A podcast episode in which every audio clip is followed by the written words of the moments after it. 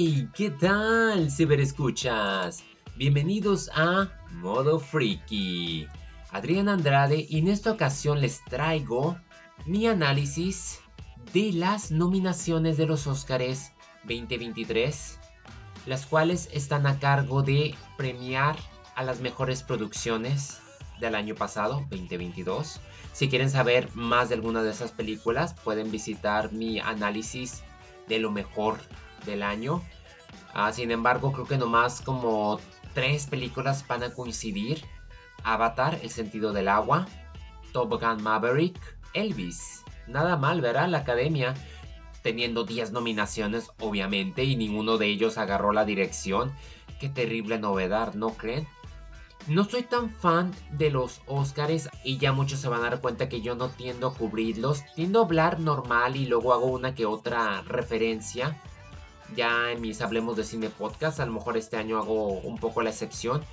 Quise nomás comentarlas porque me parece interesante que Everything Everywhere All at Once esté liderando con 11 nominaciones.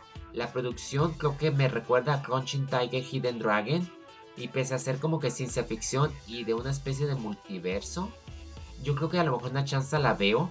En cierta manera, pues me da gusto por algunos de los nominados como Michelle Yeoh, Ki Hu Kwan, quien muchos reconocerán por ese mocoso de Indiana Jones y el Templo de la Perdición. Eso creo que me encantó que él esté nominado después de haber confesado que nadie le quería dar trabajos y después de tanto tiempo me da mucho gusto que haya lucido. Es excelente saber. También Jamie Lee Curtis recibió la nominación. Dicen que es la primera. Tuviera que investigar eso porque me cuesta mucho trabajo.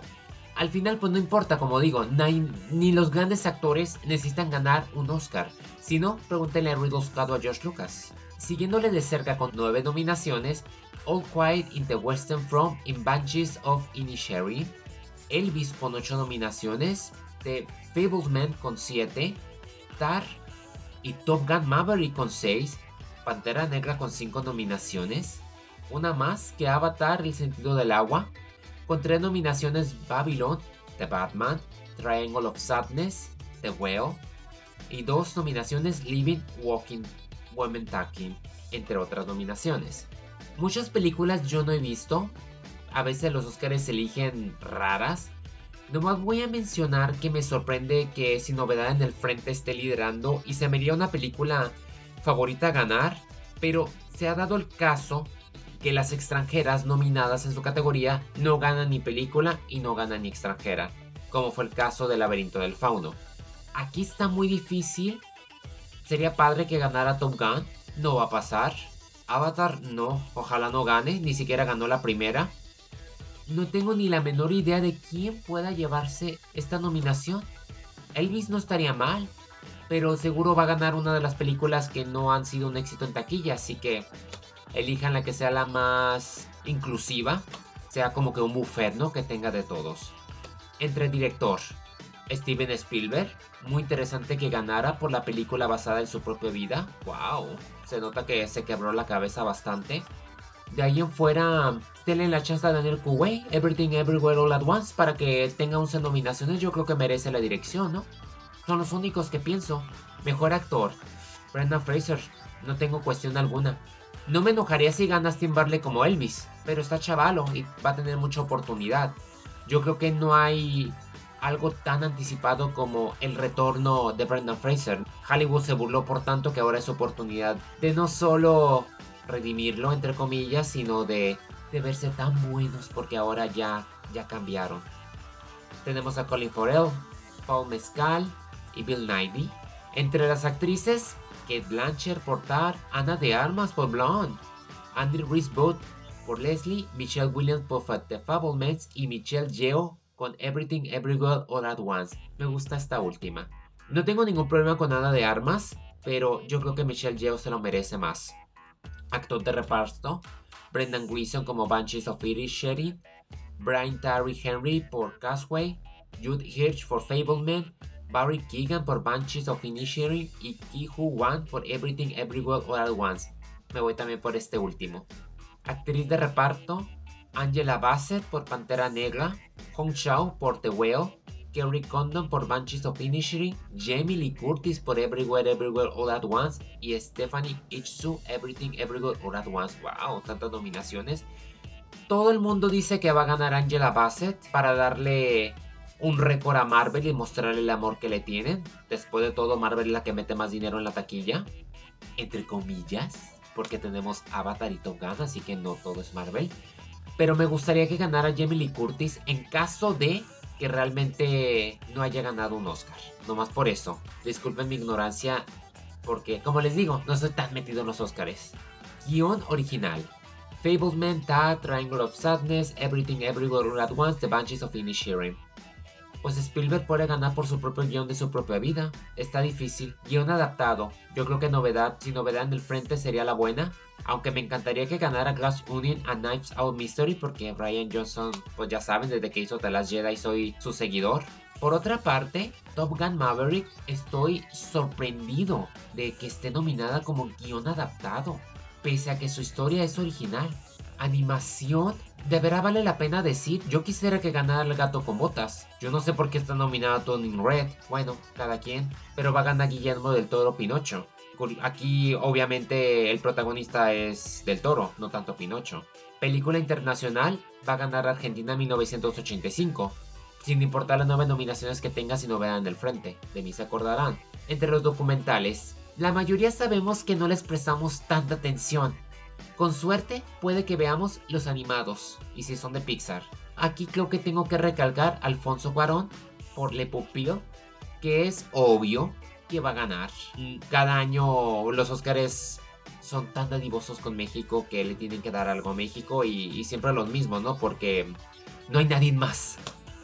En México no hay otro. Pues sí, si uno se pone a analizar quiénes están en la élite en México, pues sí, en efecto, si nos vamos a otro panorama, pues tiene mucho sentido, ¿no? Y quizás se me esté olvidando alguien más, pero ya al rato me enteraré o me dirán. Bueno, la música yo creo que me gustó sin novedad en el frente. Babylon puede que sea buena, tomando como referencia a La La Land. Las demás, pues yo creo que Fableman le voy a dar el beneficio de la duda por John Williams, pero el pobre nunca le han dado. A lo mejor y este es su año. Canción original. Yo creo que va a ser todo contra Rihanna y Lady Gaga. Y me encantaría que Hold My Hand de Lady Gaga ganara. Como fue el caso también con la primera de Top Gun que nomás ganó la canción de Take My Breath Away. Yo creo que podría repetirse el mismo caso. Pero en un descuido a lo mejor y terminan dándosela a Wakanda porque yo la verdad no sé realmente qué tienen con esta película en específico. Y cosa que no hicieron, bueno, con El Caballero de la Noche sí le dieron sonido y mejor actor de reparto, ¿no? Sin embargo, yo creo que fue muy terrible saber que a Pantera Negra la primera la nominaron como mejor película y que El Caballero de la Noche nunca tuvo esa distinción por más que se la mereciera, ¿no? Aquí yo creo que hay un factor político, pero no digo más. Mejor sonido. Aquí está la buena. Sin novedad en el frente, obviamente puede ser la favorita. Avatar, The Batman, Elvis, Top Gun Maverick.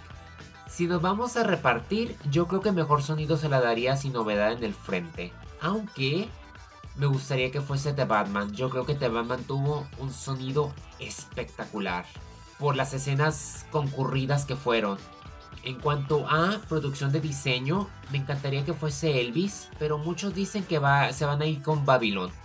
Sin novedad en el frente, mm, no sería un vestuario tan original, no sería como que un diseño. Bueno, es que también está buena la ambientación, ¿verdad?